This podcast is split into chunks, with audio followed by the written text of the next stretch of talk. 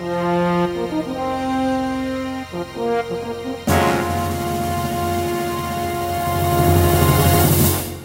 Weltverbesserer. Dies ist der Podcast für alle, die positiv und gleichzeitig achtsam in die Zukunft gehen wollen. Ein Podcast über Nachhaltigkeit, soziale Projekte und Innovation. Ärzte, die keine Schutzmasken für ihre tägliche Arbeit haben. Das sind Zustände, die mitten in Deutschland so passieren oder passiert sind.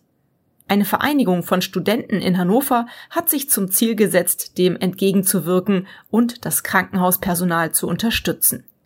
Hallo, ich bin heute verabredet mit Svenja und Vivian und ihr seid oder ihr gehört zu einem Team von Studierenden aus Hannover und habt euch über den Inectus-Verein kennengelernt, den ich ja auch hier im Weltverbesserer bereits vorgestellt habe, richtig?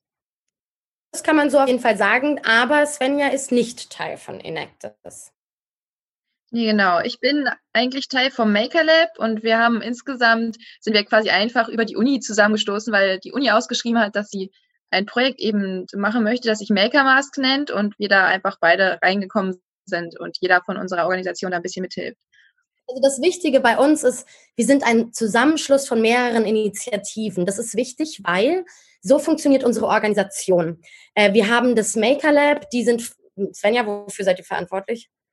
Wir sind, glaube ich, sehr, sehr involviert in, in die Entwicklung der neuen Maske und auch einfach in, ja, wir sind einfach sehr, sehr viel Teil davon, dass wir entwickeln und drucken und mit organisieren. Genau, und dann gibt es noch das MZH zum Beispiel, die sind ganz arg für die Organisation und die Koordination des ganzen Projekts zuständig. Und dann haben wir noch das IPH, das druckt vor allem einfach unsere Gesichtsschilde und Masken. Und ich bin von Enactus Hannover und wir sind zuständig für die PR-Aufgaben, also für die Spendenkampagne im engsten Sinne. Ja, und deshalb ist es uns irgendwie voll wichtig, auch, dass die Leute wissen, hey, wir sind ein Zusammenschluss von mehreren Initiativen, die alle für sich aus einem ganz anderen Bereich kommen, ganz unterschiedliche Dinge tun normalerweise in ihrem Alltag. Aber für Maker Mask arbeiten wir zusammen und das auch richtig gut, weil wir ein gemeinsames Ziel haben. Ist denn dann eure Idee mit Maker Mask gemeinsam mit dem Coronavirus sozusagen entstanden? Erklärt doch mal bitte, wie ihr dazu gekommen seid, äh, die Maker Mask zu entwickeln und was das überhaupt ist. Also angefangen hat das eigentlich damit, dass uns, oder nicht uns, sondern das MZH quasi angeschrieben worden ist von, von dem Krankenhaus in Wolfsburg, dass die Unterstützung benötigen, weil da halt Ausrüstung fehlt. Und dann wurde das so ein bisschen von dem Professor dort angetreten, dass wir halt angefangen haben, diese, diese Face Shields zu drucken, die auch sehr weit irgendwie verbreitet sind, so im Internet. Ich weiß nicht, ob du die schon mal gesehen hast. Das sind so quasi so gedruckte Kopfteile, also Plastikteile, die man 3D drucken kann. Und davor ist dann ein durchsichtiges PET-Shield, so dass du halt quasi so eine Barriere vor dem Kopf hast. Und damit hat das Ganze quasi gestartet, dass wir gesagt haben, hey, wir können diese Teile drucken. Wer hat alles einen 3D-Drucker? Wer kann da mitmachen? Und äh, wir brauchen Leute für die Logistik. Also, hey, wir brauchen Leute, die bringen Material hin und her. Wir brauchen Leute, die bauen zusammen. Leute, die Drucker haben. Und wir wollen aber auch gerne vielleicht noch weiter darüber hinausgehen und eine Maske versuchen zu entwickeln. Also halt eine, die noch ein bisschen mehr bringt als nur dieser Schild vorm Gesicht. So, und dann haben wir halt versucht, da wie Studierende zusammenzubekommen und haben angefangen, uns dann halt Gedanken zu machen, was gehört denn da so rein in so eine Maske? Also wir haben einen Filter, wir haben eine Membran. Wir wollen, dass das Ganze bequem auf dem Gesicht sitzt, weil das Problem ist ja auch, wer jetzt so tagelang so eine Maske immer tragen muss, das ist mega unangenehm. Und da versuchen wir halt, das, die Abdichtung besser zu machen, das bequem hinzubekommen, auch am Kopf und das alles irgendwie ja zu entwerfen, um da vielleicht irgendwie noch mit weiterhelfen zu können. Aber größtenteils drucken wir diese Shields. Was man hier auf jeden Fall nochmal betont, ist dieser weite Weg, den wir gegangen sind. So, weil Marc vom MZH wurde angesprochen von den Krankenhäusern, weil die sich nicht zu helfen mussten, weil die keine Schutzausrüstung hatten. Und ein Freund von uns, der auch mitarbeitet ähm, in der Produktion, der hat erzählt, in Berlin die Krankenhäuser, die haben versucht, sich behelfsmäßig mit Frischhaltefolie so Behelfsausrüstung zu bauen, so selber. Die Ärztinnen und die Pflegenden einfach im Krankenhaus haben sich das selber gebaut, damit sie irgendwas haben. Und wir vom Maker Mask sind halt in der Lage dazu, denen nicht nur irgendwas zu liefern, sondern jetzt sitzt eben das Maker Lab daran, eine wirklich richtig gute Maske zu entwickeln, die bequem ist, perfekt sitzt und dann als Barriere zwischen dem medizinischen Personal und dem Virus fungieren kann. Super. Mensch, das hört sich sehr wertvoll an, was ihr da produziert, also im wahrsten Sinne des Wortes. Wie funktioniert sowas von A bis Z, sage ich jetzt mal, also von der Idee bis zur Auslieferung ins Krankenhaus. Vielleicht könnt ihr mir diesen ganzen Weg noch mal kurz erklären. Für mich ist es auch noch total abstrakt. Ich habe 3D-Drucker in Produktion gesehen, aber es ist für mich immer noch total abstrakt, dass da hinten so ein 3D-Produkt rauskommt aus einem Drucker. Also wie muss der vorher programmiert werden? Wie funktioniert das? Erklärt das mal bitte. Es ist halt so, es gibt dafür quasi ein CAD-Modell, also ein Modell, was am Computer modelliert worden ist. Also wir haben uns am Anfang an dem vom Prusa orientiert. Das ist eine Firma, die 3D-Drucke herstellt und die hatten das halt schon entworfen gehabt. Das sah es auch ganz gut. Das heißt, man hat das auf dem PC, dann wird das Ganze gesliced, nennt sich das. Das heißt, ein Programm nimmt dieses Modell und schneidet es quasi in kleine Scheiben, weil der 3D-Drucker, der druckt ja Schicht für Schicht. So, das heißt, ein Programm macht das für dich. Du musst da selber nur noch ein paar Einstellungen machen, quasi die Temperatur von dem Material und allem. Und dann steckt man das einfach mit einer kleinen Karte in den 3D-Drucker, wählt das aus und dann macht der Drucker das auch schon quasi für einen komplett alleine. Das ging also quasi relativ fix. Jeder, der so ein Ding hatte, konnte sich die Datei runterladen. Das heißt, wir mussten nur noch das Material quasi verteilen. Am Anfang haben wir PLA benutzt, mittlerweile benutzen wir PETG. Das ist halt ein etwas widerstandsfähigeres Plastik und man kann es anders desinfizieren. Und dann, ja, wenn man das da reingesteckt hat, dann wärmt sich der Drucker auf, druckt dann Schicht für Schicht dieses Head Shield. Das wird dann von unserer Logistik abgeholt. Aktuell war es, dass der dreimal die Woche seine Route lang gefahren ist. Man hat immer reingeschrieben, hey, ich habe gerade zehn Stück zu Hause liegen, dann hat er es abgeholt. Er ist vor die Haustür gefahren, man hat die Teile in den Kofferraum gelegt, hat sich dann eine neue Rolle Material rausgenommen und er ist weitergefahren.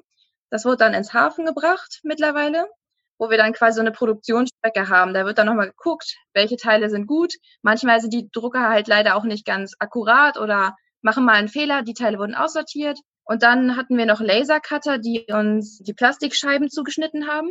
Und dann wurden die halt per Hand da dran montiert. Wir haben noch ein Gummiband, was hinten dran gebaut wird, damit es am Kopf halt natürlich auch hält. Und dann wird das Ganze immer in Plastikbeutelchen gepackt. Dazu kommt noch eine Anleitung, wie das Ganze desinfizierbar ist und wie es zu handhaben ist und was für Material das alles ist und äh, was das für ein Projekt ist, das das macht. Und dann wird alles in eine große Kiste gesteckt und dann warten wir darauf, dass wir Anfragen kriegen, beziehungsweise fragen auch zum Teil selber an, halt, ob die Krankenhäuser was brauchen. Und dann bringt es jemand hin oder die holen es ab, je nachdem. Super, Mensch, das habt ihr richtig gut organisiert. Ja, voll. Aber also wenn du magst, es ist, es ist so interessant, gerade also für mich, weil ich studiere Public Relations mhm. und die ganze Zusammenarbeit mit den Makern, die meisten von euch studieren irgendeine Ingenieurswissenschaft, oder Svenja? Ja, ich glaube schon. Also ich studiere Maschinenbau, viele machen irgendwie Mechatronik und Elektrotechnik, also ja, irgendwas in Richtung Ingenieurswesen, ja, Genau, und, und da irgendwie diese, diese Verbindung zu schaffen, ne, zwischen jemandem wie mir, so, ich war jetzt nicht schlecht in Mathe in, in der Schule und trotzdem ist es bei mir natürlich Jahre her und ich verstehe recht wenig von dem Ganzen.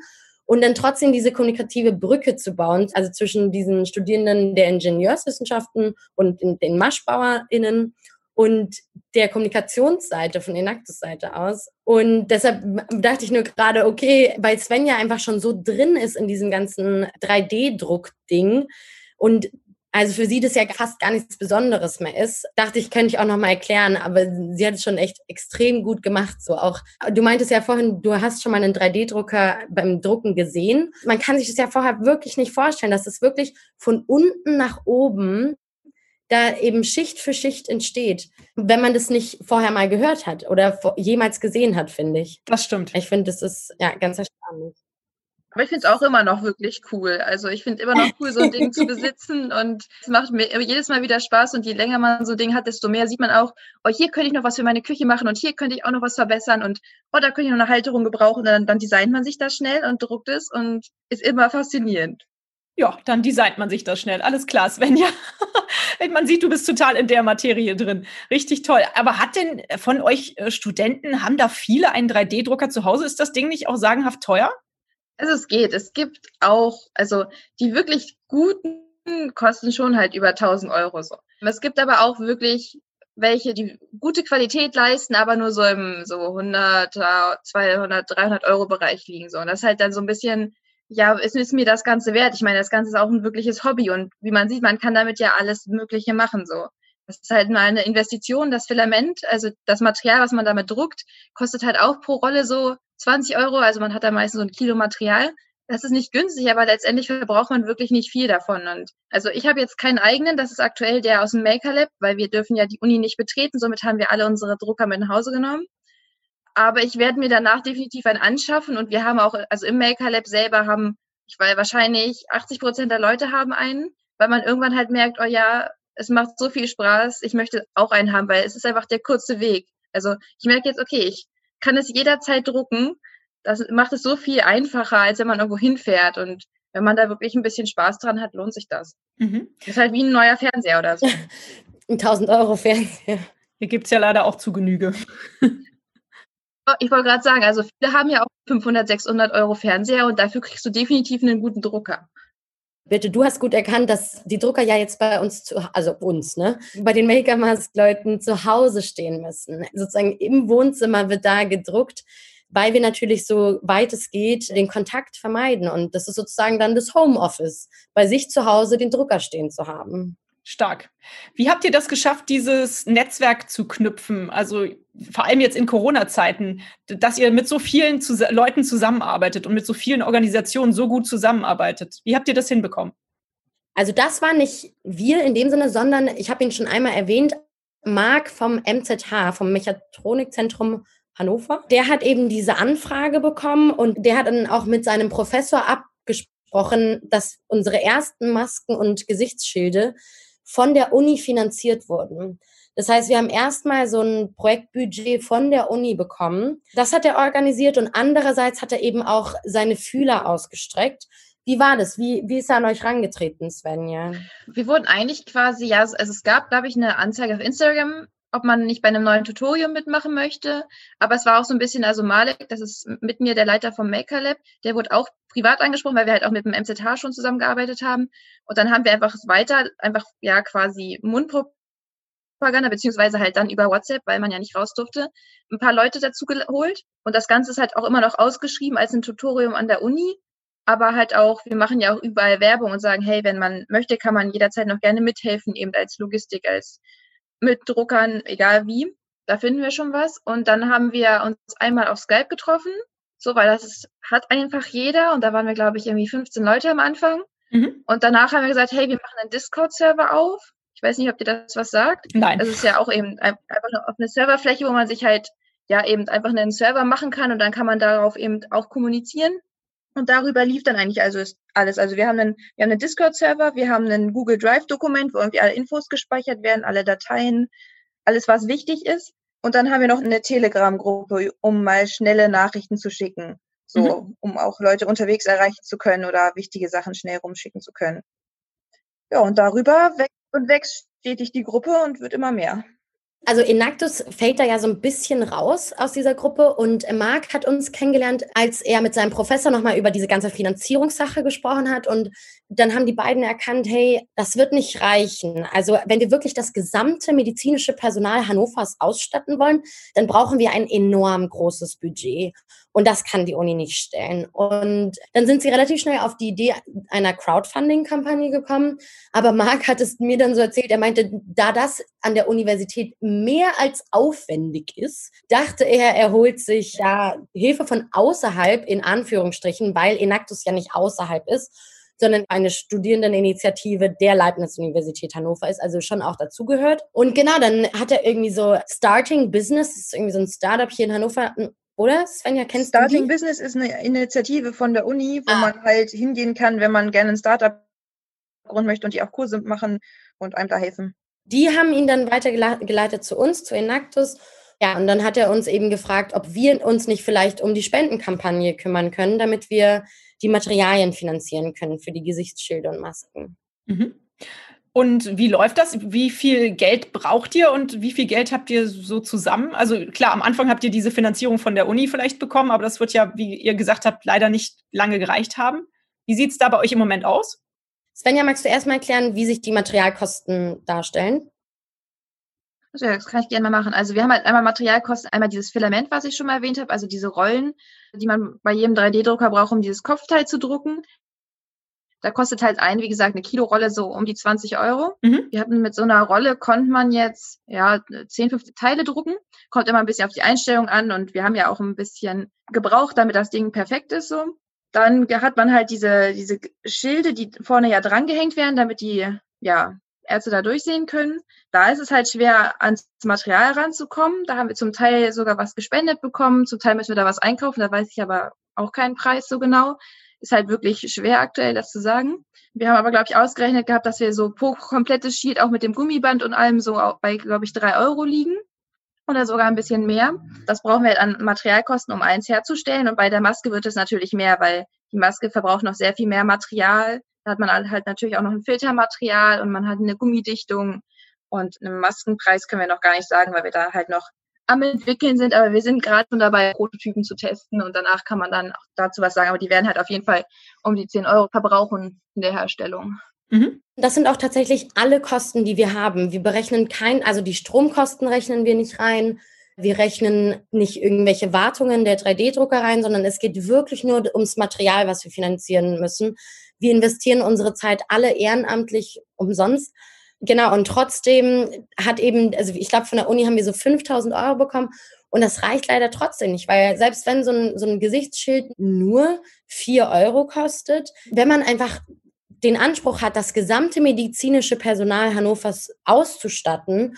Und das ist natürlich der Anspruch, weil wie sollten wir denn sonst entscheiden, ah ja, die haben eine Maske verdient und die nicht. Also das ist ja wie Gott spielen. Und deshalb ist natürlich der Anspruch, das also Gesamt Hannover auszustatten. Und als Marc damals zu uns kam und wir meinten, ja, hm, was sollen wir denn so als Spendenziel angeben? Und er meinte, ja, also wenn ihr euch das mal anguckt, wie viele Krankenhäuser Hannover hat, wie viele Arztpraxen, wie viele Altenheime. Und wenn ihr euch dann noch anguckt, wie lang uns Corona begleiten wird, also wirklich mindestens bis 2021, dann kann man schon so sagen, 100.000 Euro.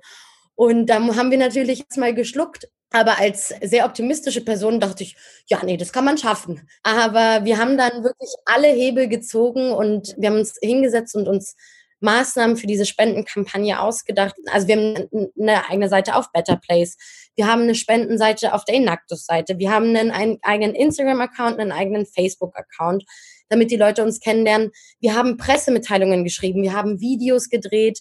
Wir haben Hannoveraner InfluencerInnen eingeladen, über uns zu berichten. Wir waren schon im regionalen Fernsehen und trotz des Ganzen sind eben innerhalb der ersten zwei Wochen, da ging es richtig rund, da, hatten wir so, da haben wir so 3000 Euro bekommen.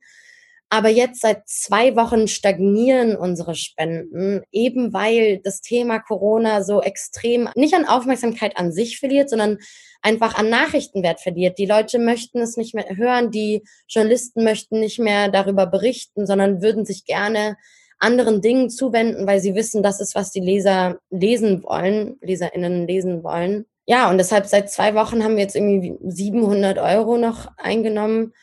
Und das ist halt einfach super schade, weil wir haben alles da, wir sind da, die Ehrenamtlichen sind akquiriert, wir sind bereit, Hannover auszustatten, aber es fehlt uns halt an den finanziellen Mitteln. Das wollte ich nämlich auf jeden Fall auch noch fragen. Also ist Corona so schlimm diese ganze Pandemie jetzt für uns alle ist, nicht dann für euch eure Aktion jetzt sozusagen auch die beste Werbung, wenn man das so doof ausdrücken darf? Das ist schon wirklich hart ausgedrückt, weil natürlich gäbe es unsere Aktion ohne Corona nicht. Also dadurch, dass wir aus Corona entstanden sind, aus dieser Notsituation heraus, ist Maker Mask mit dem Thema Corona untrennbar. Da kann man wirklich keine Linie dazwischen ziehen, weil wir auch schon, auch wenn wir über Dinge sprechen wie, wie lange werden wir noch produzieren, wie lange werden wir daran arbeiten, solange wie der Bedarf da ist und wie Corona uns eben noch unser täglich Leben beeinflussen wird. Aber es stimmt, wir haben noch ein paar Spendenmaßnahmen, also Spendenakquirierungsmaßnahmen, Kommunikationsmaßnahmen im Petto und haben uns aktiv dafür entschieden, die erst in zwei Wochen einzusetzen, weil wir recht sicher sind, dass die Reproduktionszahl nochmal hochgehen wird und dass dann die Leute wieder besorgter sind und dann unserem Projekt wieder mehr Aufmerksamkeit schenken und ihm mehr Wichtigkeit zuschreiben. Mhm. Ja, das denke ich auch, das stimmt. Ja, im Grunde genommen ist euer Projekt natürlich irgendwo mit Corona fest verwoben, aber leider gibt es ja auch andere Viren, für die man Schutzausrüstung braucht. Insofern kann ich mir schon auch vorstellen, dass euer Konzept an sich auch ein zukunftsorientiertes Ding ist. Aber klar, natürlich im Moment akut gebraucht wird. Also das akute Gebrauchtwerden ist halt Sache zum einen. Natürlich ist es jetzt halt teilweise auch ein Tutorium an der Uni, aber ansonsten ist es halt dadurch, dass wir das alle ehrenamtlich machen und eigentlich halt auch überall wirklich noch woanders sonst mit dabei wären, ist halt die Frage, wie lange das halt weitergeführt werden kann in dem Stil, weil wir sind jetzt ja keine Firma und werden daraus auch irgendwie keine Firma gründen, sondern es ist halt wirklich nur, solange jetzt diese, diese riesige Krisenzeit an, ja, ansteht, werden wir es versuchen, irgendwie aufrechtzuerhalten und gucken, dass wir es halt stemmen können, weil zum Beispiel jetzt, man merkt halt auch, am Anfang, als die Corona-Krise war, da hatten wir alle frei. Alle Studierenden hatten sowieso Klausurenphase, wenn überhaupt. Und man hatte dann wirklich lange Freizeit und jetzt ist es halt, jetzt kommen die ganzen Prüfungen wieder und man muss auch arbeiten. Man merkt halt schon, dass die Kapazität ein bisschen sinkt, aber halt trotzdem alle gerne versuchen, weiter daran zu arbeiten. Also wir werden da nicht einknicken, sondern wir werden es halt trotzdem weiter stemmen wollen, vor allen Dingen, wenn es wieder hochgeht was wir natürlich aber nicht hoffen, so letztendlich. Und wenn dann Corona weg ist oder zumindest so weit zurückgedrängt, dann wird es wahrscheinlich auch eher wieder zum Erliegen kommen, weil einfach dann die, die Zeit nicht da ist. Aber natürlich, solange wir gebraucht werden, werden wir es irgendwie hinkriegen und ansonsten neue Leute finden, weil es gibt ja immer mal wieder Leute, die auch Lust haben, noch eine neue Aufgabe zu übernehmen. Na klar, das ist richtig. Vielleicht kannst du mir noch mal kurz erklären, weil du ja hier der Techniker bist, Svenja, eure Masken und eure Gesichtsschirme, sind die, du hattest eben schon mal gesagt, man kann die auch desinfizieren. Das ist ja super klasse, weil ich ja auch ein Fan von Nachhaltigkeit bin. Also es sind gar nicht unbedingt Weg Wegwerfprodukte, richtig? Also wir versuchen die nicht als Wegwerfprodukt zu designen, nein. Also weil wir wollen ja auch nicht, dass am Ende ein riesiger Haufen Müll entsteht, so sondern äh, wir wollen eigentlich, dass das möglichst oft ja auch verwendet werden kann, weil das ist ja auch das Problem, weil dass die die Masken aktuell eben die Stoffmasken oder beziehungsweise die Papiermasken müssen ja weggeschmissen werden. Und unsere Schiel werden halt schon, also die PET-Platten kann man halt einfach abwischen, also vor allem so mit Alkohol und allem. Und bei den anderen beiden Materialien ist es halt auch so, dass man die zumindest halt mit so Alkohol desinfizieren kann. Das eine, weswegen wir es ja halt rausgenommen haben, wurde davon irgendwann ein bisschen angegriffen. Und deswegen sind wir jetzt auf das PETG umgestiegen. Das kann man halt auch eben mit Alkohol gut desinfizieren. Leider kann man die Sachen halt nicht irgendwie sterilisieren mit heißem Dampf oder ähnliches, weil es wird ja mit heißer Temperatur gedruckt. Das heißt, das Ganze verformt sich natürlich auch wieder. Das geht halt leider nicht, aber es kann halt abgewischt werden und dann ähm, kann man es auch wieder verwenden. Und bei den Masken kann man die, da gibt es auch diese Filter, kann man die austauschen? Also wir haben das Ganze so designt, dass man halt dann wirklich diese Filtermatte, die da reinkommt, quasi austauschen kann. Die Maske würde man dann halt wieder quasi auswaschen und dann würde man den Filter auswechseln und dann soll das Ganze auch wieder verwendbar sein, weil eben die Maske ist dann ja auch nicht gerade klein und verbraucht auch ein bisschen Material und ja, wir möchten gerne, dass das so oft benutzt werden kann, wie es geht, aber natürlich sicher ist. Wir möchten dann ja auch nicht irgendwie die Gefahr erhöhen. Mhm. Meine nächste Frage ist wahrscheinlich jetzt wieder was für Vivian, wenn ich euch schon so richtig eingeordnet habe. Äh, ihr seid ja im Raum Hannover unterwegs, also eigentlich in Hannover. Bestimmt gibt es aber auch viele andere Städte, die das gleiche Problem haben. Habt ihr da irgendwie ein Netzwerk schon auch errichten können, wo ihr ein bisschen austauscht, wie eure Erfahrungen sind und eure, eure Systeme so funktionieren, dass ihr da auch anderen helfen könnt? Interessanterweise ist das eine Frage für Svenja.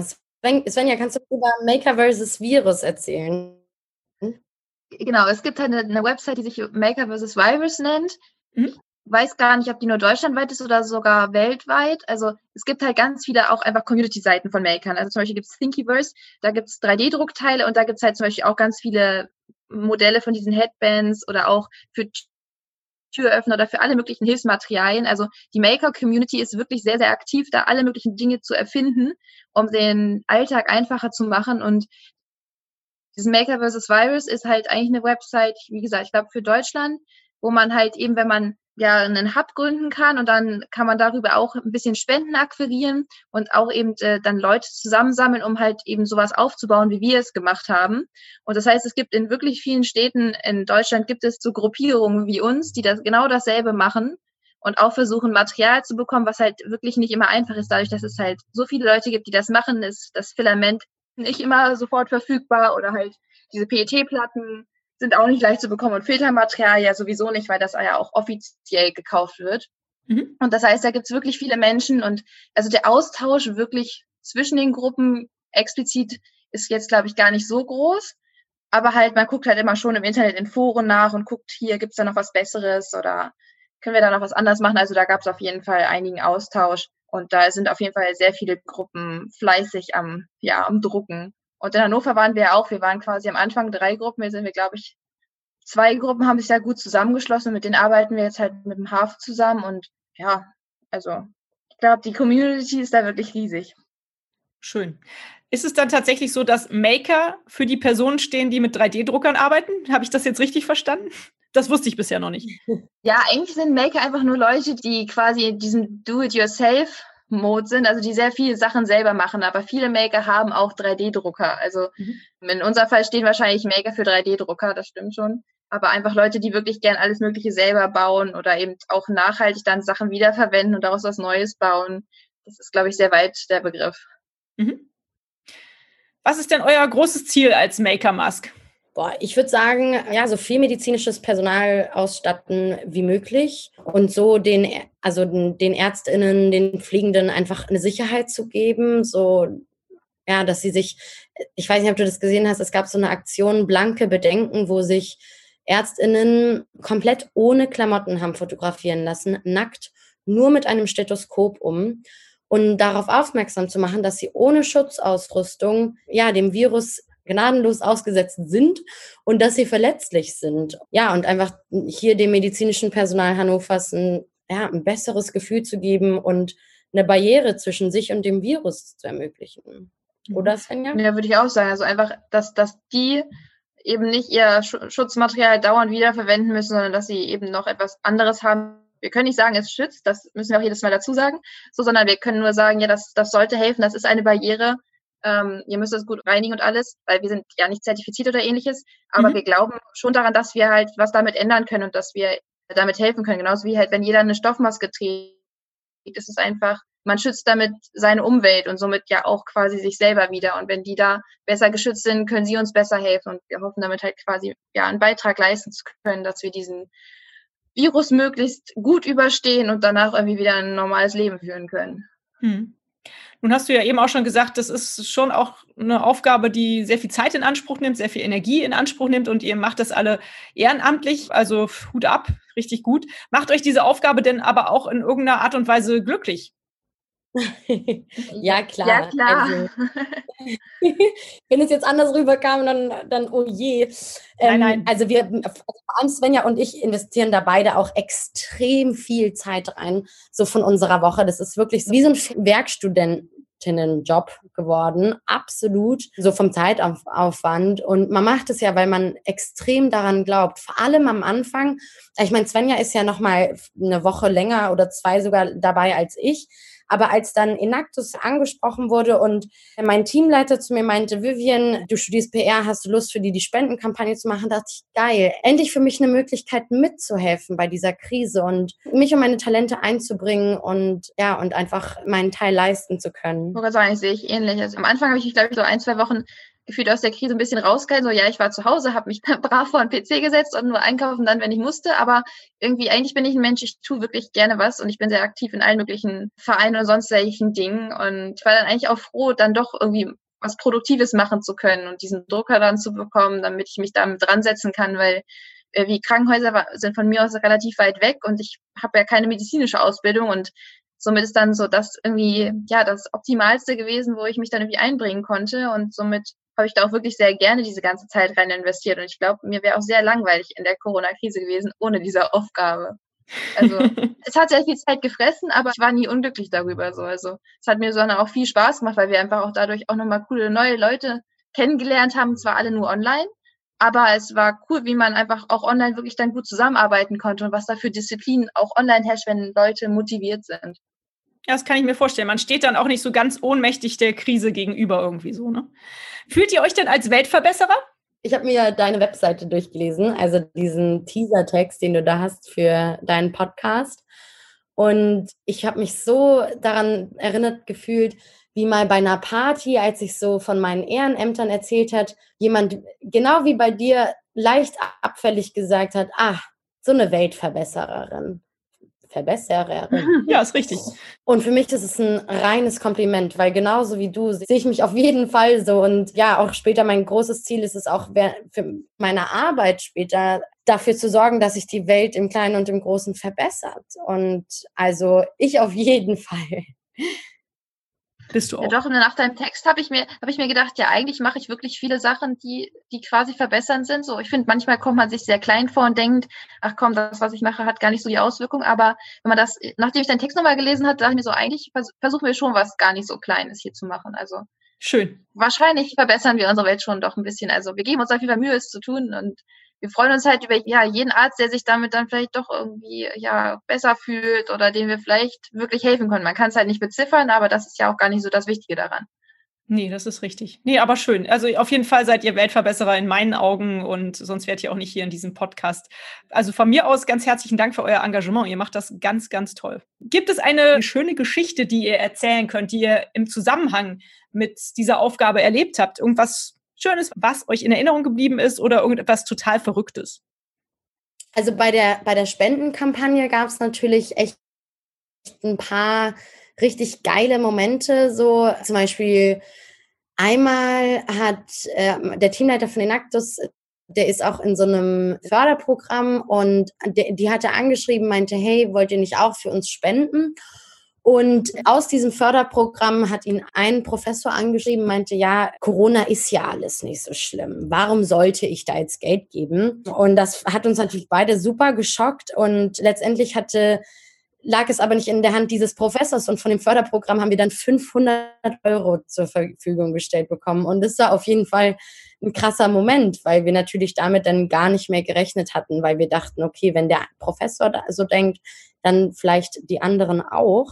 Und das war auf jeden Fall krass und und dann so Sachen wie meine Professorin, meine PR-Professorin, die habe ich gefragt, ob sie das Projekt über die, also über die Hochschulseite irgendwie bewerben kann. Sie meinte, nee, das ginge leider nicht. Aber privat, privat würde sie sich da voll einsetzen. Und das hat sie dann gemacht. Sie hat direkt 100 Euro gespendet. Sie hat ihre, auf ihrem eigenen Instagram-Account für das, dafür geworben, auf Facebook und auf Twitter und es all ihren Freundinnen erzählt. Und es war wirklich, also das, das, dann, also das eine war ein sehr schöner Moment, das andere auf jeden Fall ein verrückter Moment. Ja, was für ein schönes Feedback. Klasse. Tolle Professorin hast du da. ja. Und du, Svenja? Ich weiß gar nicht so genau. Ich glaube, es ist eher so ein bisschen dieses, dass die Gesamtsituation, die so ein bisschen verrückt ist. Also einfach, ich weiß, ich hatte angefangen und dachte mir, ja, mach, okay, machst du halt mal so zwei, drei Wochen mit, wird schon nicht so, ja, ich weiß nicht, am Anfang hat man, glaube ich, auch immer noch bei der Corona-Krise gedacht, ja, wird ja nicht so lange gehen, so. Und das war, glaube ich, dabei auch der Gedanke. Und dann, dann wurde es immer mehr und ich habe auch gar nicht gemerkt, wie, wie die Tage so vergangen sind. Also mein April ist einfach, einfach wusch weg gewesen. Aber wir haben so viel erreicht in der Zeit. Also wir haben so viel entwickelt und so viel Treffen gehabt. Und wie, wie Vivian vorhin schon meinte, wir hatten dann, auf, dann hatten wir auf einmal ein Fernsehinterview. Also es sind halt ein Haufen verrückter Dinge damit quasi passiert, die ich so nicht erwartet hatte. Und das ist eigentlich eher so die Gesamtsituation, die, ja, die hätte ich mir niemals so vorstellen können, dass wir quasi so weit kommen und so groß werden und einfach auch, wir sind, glaube ich, aktuell auf dem Discord-Server sind wir, glaube ich, 70 Leute. Mhm. Das, was alles ja quasi Ansprechpartner sind, wo ja auch noch Gruppen sind, so wie LUH-Bots und äh, Roberta-Zentrum, wo einfach Drucker sind, wo einfach noch ein Haufen Menschen hinterstehen, die gar nicht alle direkt mit uns in Kontakt stehen, sondern die wir aber quasi ja ansprechen können, wenn wir sagen, hey, wir brauchen mehr, mehr Leute, wir brauchen mehr Drucktes. Und ja, es ist einfach, das ganze Projekt ist, finde ich, einfach krass geworden am Ende. Mhm. Ja, mit Sicherheit. Das ist es. Wie kann man euch denn noch helfen? Könnt ihr noch Hilfe gebrauchen? Also natürlich kann man spenden, denke ich mal. Das ist eine wichtige Sache, was benötigt wird und da kann man euch mit Sicherheit mit helfen. Gibt es aber noch andere Möglichkeiten, euch zu helfen? Ja, absolut. Also von Anfang an war, war, es eigentlich immer dreiteilig, wie man uns helfen kann. Man kann natürlich, und das ist das, was wir schon am, am dringendsten benötigen, spenden. Aber man kann auch, wenn man zufällig so wie Svenja das jetzt inzwischen hat, einen 3D-Drucker bei sich zu Hause rumstehen hat.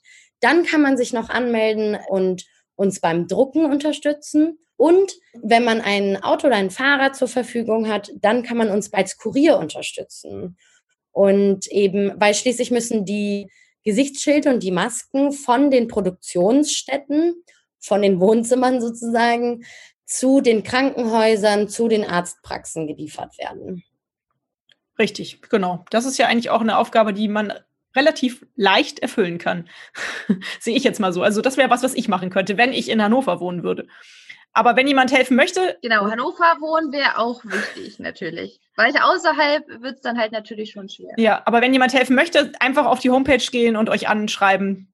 Genau, da müsste eigentlich ein Kontakt zu uns sein und dann kann man auch gerne eben in die Telegram-Gruppe aufgenommen werden oder auf Discord kommen und dann kann man gerne Fragen stellen. Wir finden auf jeden Fall irgendeine Aufgabe, wenn jemand nicht so genau weiß, was er machen kann, weil er vielleicht auch gar nicht so gerne ein Fahrrad fährt. Wir finden schon noch irgendeine Aufgabe. Also man kann ja auch zum Beispiel beim Zusammenbau helfen. So, da muss man dann nur an einen Ort fahren. Das ähm, stimmt. Ja, schön. Aber dabei wird gerade perfektes Fahrradfahrwetter. Ne? Auf jeden Fall. Also eigentlich Fahrradfahren bietet sich total an. Man kann auf ganz vielfältige Art und Weise mit uns in Kontakt treten. Man findet uns auf unserer Webseite, da gibt es ein Kontaktformular. Und auf Instagram und Facebook kann man uns auch direkt schreiben. Klasse. Also daran soll es scheitern. Super. Schön. Also alles unter dem Motto Maker Mask. Ganz genau. Genau. Mhm. Schön. In meinem Podcast geht es ja auch um Nachhaltigkeit, so allgemein.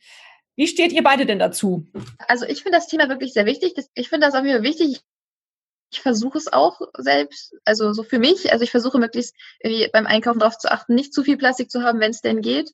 Oder dann halt gibt es halt keine Paprikas, wenn sie nur eingepackt sind und solche Sachen. Also ich versuche es halt da, wo man im Kleinen halt irgendwie sparen kann oder wie bei Seifen, bei Shampoos, versuche ich es halt, ich lese auch hin und wieder wirklich gern mal so einen Blog durch. Also ich versuche es und ich versuche es weiterzugeben, so an, an Familie und Freunde und bin halt auch sehr viel als Student mit dem Fahrrad und der Bahn unterwegs. Also da, da bin ich, glaube ich, auf einem ganz guten Weg. Also versuche ich zumindest. Ich finde es auf jeden Fall wichtig und finde es immer super, wenn auch noch Leute es noch weiter verbreiten.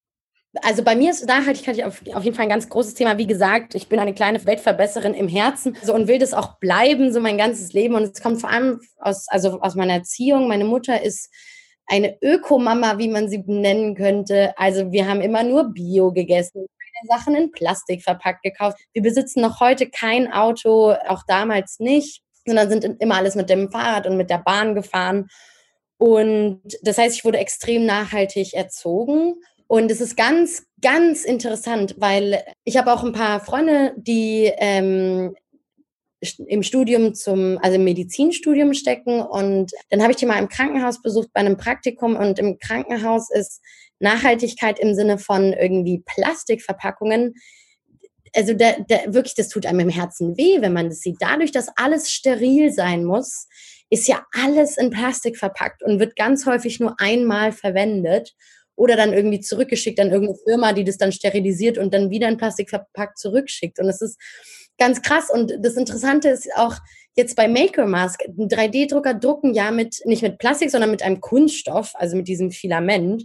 Und das ist ja eben auch Plastik. Aber hier auf jeden Fall, wie Sven ja schon beschrieben hat, ist ja immerhin das Ziel, dass wir, dass wir da ein Kunststoff, ein Material verwenden, was desinfizierbar ist und was wiederverwendbar ist. Und das wäre mir persönlich auch auf jeden Fall super wichtig. Nicht einerseits, damit wir weniger produzieren müssen, damit wir die Krankenhäuser, die Arztpraxen einmal ausstatten können und dann reicht es ihnen, selbst wenn die, die nächste große Corona-Infektionswelle kommt. Und andererseits eben auch einfach, damit nicht so viel weggeschmissen wird. Ja, Absolut richtig. Also dazu muss ich zwei Anmerkungen machen. Vielleicht als allererstes, Kunststoff ist ja nicht grundsätzlich schlecht. Das denken ja viele, die sich sehr nachhaltig engagieren. Das stimmt ja nicht. Also man kann ja Grund Kunststoff auch sehr wertvoll und nachhaltig einsetzen. Und äh, deswegen, also da, das ist ja zum Glück tatsächlich so, dass Kunststoff nicht grundsätzlich schlecht ist oder Plastik nicht grundsätzlich schlecht ist. Und was mir auch immer wieder auffällt, wahrscheinlich liegt es daran, dass ich auch mit so vielen Weltverbesserern spreche. Ich habe das Gefühl, in eurer Generation, sage ich jetzt mal, also ich bin Mitte 40, ihr seid ja noch ein bisschen jünger, gibt's so viele tolle Menschen, die sich so sehr mit Nachhaltigkeit befassen und das auch so schon in ihren Alltag integriert haben, jetzt auch wie ihr beide. Das gibt mir sehr viel Hoffnung für die Zukunft unseres Planeten und der Menschheit. Ist wirklich so. Das ist ja lieb. Das ist ja wirklich lieb. Aber man muss ja leider dazu sagen, du bewegst dich auf jeden Fall in einer Bubble. Also auch wir als Studierende, das ist auch auf jeden Fall so eine, so eine Bubble. Alle meine Freunde denken beim Thema Nachhaltigkeit genauso wie ich. Aber es ist eben nicht, nicht sehr repräsentativ für die gesamte Gesellschaft wahrscheinlich. Ja, schade. Da müssen wir wohl auch noch ein bisschen dran arbeiten. Insofern ist es auch gut, dass es diesen Podcast gibt und dass es euch gibt und dass ihr auch dafür Werbung macht. Und eigentlich sind wir jetzt am Ende des Interviews angekommen. Außer ihr habt noch irgendwas auf dem Herzen, was ihr gerne loswerden möchtet, dann gebe ich euch jetzt hier gerne die Chance. Von mir aus ist alles gesagt. Für dich auch, Svenja? Ja, also Ich bin äh, rundum glücklich und finde, wir müssen alle so weitermachen. Gut. Als allerletzte Frage stelle ich eigentlich immer die Frage nach einem Buchtipp. Das hat mehrere Hintergründe. Auf der einen Seite versuche ich ein bisschen äh, mit Affiliate mir irgendwie diesen Podcast zu finanzieren, was bisher überhaupt nicht gut klappt. Wenn da irgendjemand einen Tipp hat, darf er sich gerne an mich wenden. Aber auf der anderen Seite, und das ist mir eigentlich auch viel wichtiger, bin ich ein totaler Bücherwurm. Also ich lese gerne und freue mich immer über Buchtipps. Und da ich mit so vielen interessanten Menschen hier in diesem Podcast spreche, kommen da meistens auch sehr interessante Buchtipps bei raus. Was lest ihr denn so und habt ihr irgendwelche Tipps für meine Hörerinnen und Hörer? Also ich bin ein extrem, extrem, extrem großer Fan von Yuval Harari. Ich kann mir vorstellen, dass der dir auch schon mal empfohlen wurde oder dass du seine Bücher auch schon gelesen hast. Das ist ja ein, ja, genau, das ist ein Humanist und Historiker. Und ja, ich finde, wenn man seine Bücher liest, dann erkennt man einfach die große Aufgabe, die die Menschheit zurzeit zu bewältigen hat, nämlich ihre Menschlichkeit nicht zu verlieren und das große Ganze, nämlich die Welt, auf der wir leben, nicht aus den Augen zu verlieren und sich nicht in ihrem eigenen Luxus zu ergehen und was für einen weiten Weg wir gegangen sind, bis wir hierher kamen und was noch auf uns zukommen wird. Und ja, ich finde, diese Bücher geben einem extrem viel Perspektive. Als zweites hätte ich gesagt, Frank Schätzing, der schreibt auch ganz irre Bücher, aber von Yuval Harari, Lieblinge, ähm, eine kurze Geschichte der Menschheit was einfach diesen Abriss darstellt, so was hat es gebraucht, dass wir hierher kommen und in welchem Punkt der Geschichte befinden wir uns eigentlich? Und ich finde, es passt sehr gut zum Projekt Maker Mask. Für einen sind 3D-Drucker Realität in ihrem Wohnzimmer und die drucken, so wie Svenja, kleine Gadgets, die das Leben zu Hause verbessern. Und für andere sind 3D-Drucker immer noch extrem futuristische Maschinen, die nichts mit ihrem Alltag zu tun haben. Und genau, und der gute Herr Harari schafft es ganz gut, einem da zu zeigen, woher kommen wir und wo sind wir schon angekommen. Schön, guter Tipp. Und bei dir, Svenja? Vivians Tipp klang gerade so, so toll schon formuliert, als hätte sie schon ewig darüber nachgedacht. Das ist ähm, die PR-Frau, die also, da rauskommt. Ja, nein, wirklich, ich dachte auch gerade, Svenja, du kennst mich doch, das ist doch mein Beruf. Genau, das ist ihr Beruf. Und ich denke mir so, okay, also ich lese, ich lese ja auch gerne. Das Ding ist halt, ich muss gestehen, seit meinem Studium lese ich gar nicht mehr so viel, aber weil, weil man ist irgendwie schon den ganzen Tag beschäftigt. Aber ich habe davor, also ich habe einen Haufen Fantasy-Romane bei mir im Schrank stehen. Und das ist auch eigentlich das Einzige, was ich lese. Also wirklich Fantasy rauf und runter. Da kann man auch vielleicht, also wobei doch, die, die Charaktere sind alle immer sehr zielstrebig und versuchen an ihr Ende zu kommen, egal was passiert weil ich gestehen muss, ich weiß gerade gar nicht so sehr die den Titel, wobei doch, ich hatte gerade was rausgesucht, weil das, das mag ich sehr gerne. Ähm, das heißt Die Tochter der Königin, das von, äh, von Dawn Cook. Mhm. Da geht's halt eben die, um, ich glaube, sie wird Attentäterin, beziehungsweise so erzogen. Aber es ist halt mega spannend, weil sie halt äh, eben ein starker Frauencharakter ist, der sich da halt durch die Welt kämpfen muss. Es ist super schön geschrieben.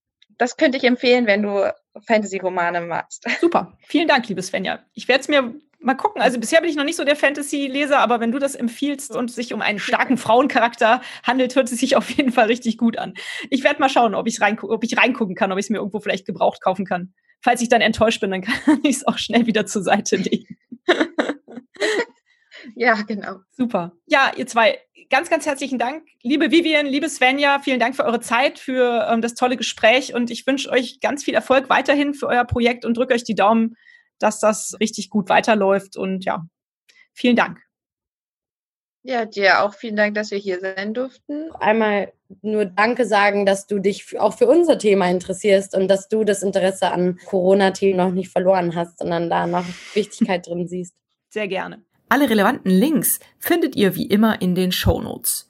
Danke, dass ihr bis zum Ende zugehört habt. Bleibt gesund und optimistisch. Und hat es euch gefallen? Seid ihr inspiriert, berührt?